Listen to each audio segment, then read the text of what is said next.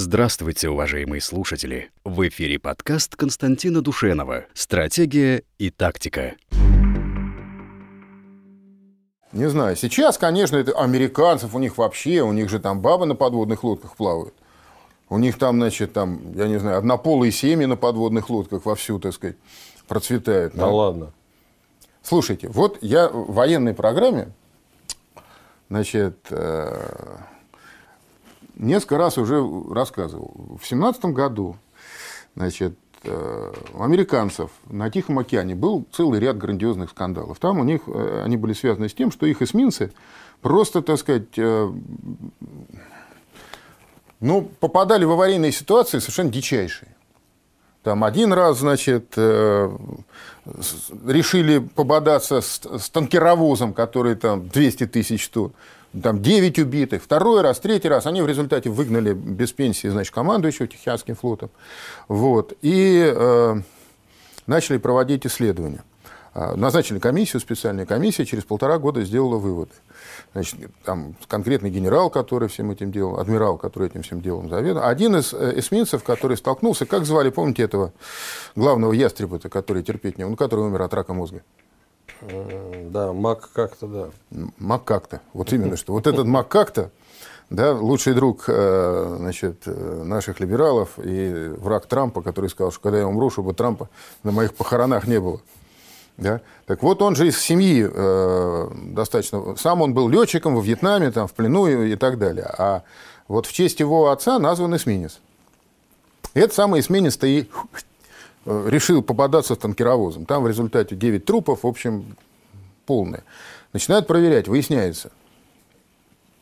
Значит, на корабле есть так называемый БИП, боевой информационный пост. Ну, у нас он так называется. У них есть свой аналог. Это, значит, информационный центр, куда стекается вся информация. И а, оттуда эта информация выдается для принятия решений уже на мостик непосредственно командиру и вахтенному офицеру. То есть БИПа есть командир. Командиром этого ВИПа была баба какая-то, лейтенантесса. Значит. А, а вахтенным офицером стояла еще одна баба. Mm. Да. Это плохая традиция. Офицер, офицересса. Да. И в центральном посту дежурила третья. Они все по фамилиям названы, значит, какая из них где была. Дело в том, что у них между собой не сложились отношения, понимаете? Они не разговаривали друг с другом. Поэтому та лейтенантесса, которая командовала БИПом, она, я бы сказал, ну, по отношению к женщинам как-то это получается странно, она забила, понимаете, угу. на все эти... Не хотела она с ней общаться. Что я буду с этой шалавой, понимаешь, разговаривать? Валтессу свою. Да, в результате, в результате получилось то, что получилось. Потом там описывает, в каком виде был этот БИП. Значит, там же, э, ну, там достаточно большой операторов, количество операторов, они за компьютерами должны сидеть, обрабатывать. Значит, описывает генерал, что он, я говорю, когда туда пришел, это был не, не вид э, боевого информационного поста, а э, какой-то аналог студенческого общежития. Какое-то белье сушилось, значит, значит, были набросаны на эти самые, на клавиатуры компьютеров, да, значит, э, один был так, заклеен прибор вот такой большой, где написано «Не тычьте в кнопки, все равно не работает».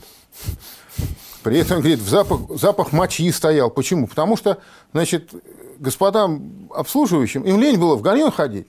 И они, знаете, писали в бутылки из-под Кока-Колы, mm-hmm. Пепси-Колы, а он, да, оставляли все.